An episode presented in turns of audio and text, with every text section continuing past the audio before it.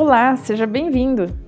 Este é o podcast do Caleidoscópio, um projeto que vai mudar a sua experiência com o estudo bíblico.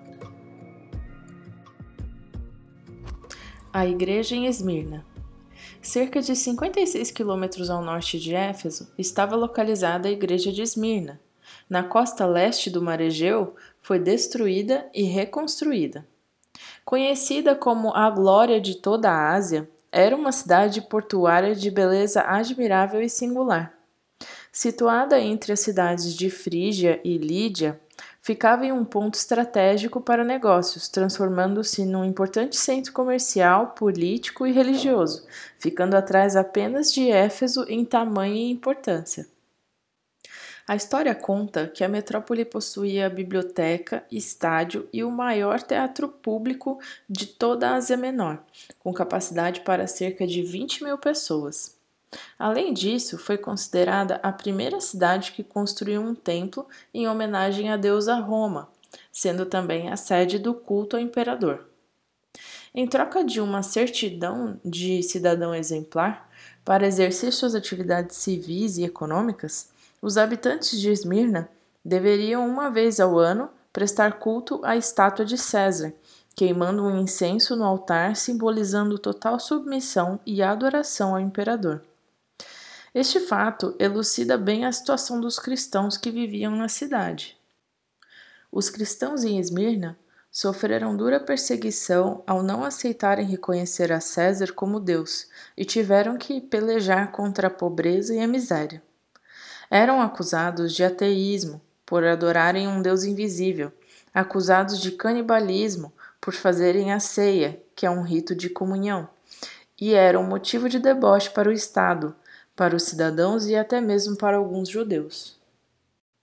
A carta que João escreve para Esmirna reprova esses judeus, chamando-os de sinagoga de Satanás.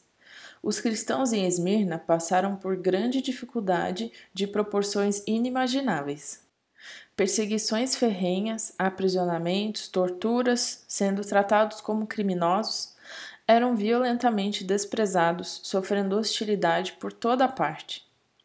É curioso perceber que a mensagem da Igreja de Esmirna corresponde significativamente à situação da Igreja cristã durante os séculos 2 e 3 no Império Romano, do ano 303 d.C., no reinado de Diocleciano até 311 d.C., quando o imperador Constantino se converteu. A opressão e os maus tratos tiveram o seu ápice no período de dez anos, que, se usarmos a linguagem de profecia e o princípio dia-ano, compreende os dez dias mencionados na carta em Apocalipse, capítulo 2, versículo 10. A vida dos cristãos se tornou uma vida miserável, Muitos deles morreram por causa de Cristo, se tornando mártires, como São Sebastião, Santa Cecília, Bispo Policarpo, Santa Agnes. São esses alguns dos nomes que até hoje são mencionados. Jesus, através de João, contrasta a ideia de morte com a promessa de vida como resultado da fidelidade a Ele. Ser fiel até a morte e dar-te-ei a coroa da vida. Perseguição e morte não são a palavra final. O próprio Jesus é caracterizado como aquele que é o primeiro e o último, que esteve morto e tornou a viver. Em Apocalipse, capítulo 2, versículo 10, Cristo reserva para o fiel literalmente uma coroa que é a vida. No livro de Apocalipse, duas palavras são usadas como coroa. A primeira é diadema, que simboliza uma coroa real. A outra palavra que é usada nesta carta para os cristãos de Esmirna é Stefanos, que não simboliza uma coroa real, mas corresponde a uma coroa de vitória, entregue ao atleta vitorioso e, inclusive, eram usadas nos Jogos Olímpicos de Esmirna. A carta aos cristãos que pertenciam à igreja de Esmirna é encorajadora e possui um profundo tom de esperança. Aquele que venceu a morte de forma definitiva promete a vida eterna. Receber a coroa é receber a vida. Quando Cristo declara não tenha medo, ele revela a todos que leem a carta a Esmirna a sua promessa de um dia conceder uma vida que é muito superior a qualquer sofrimento que passemos nessa terra. O ladrão vem somente para roubar, matar e destruir. Eu vim para que tenham vida e a tenham em abundância. Não deixe de se registrar no nosso blog para ser notificado sempre que houver um post novo.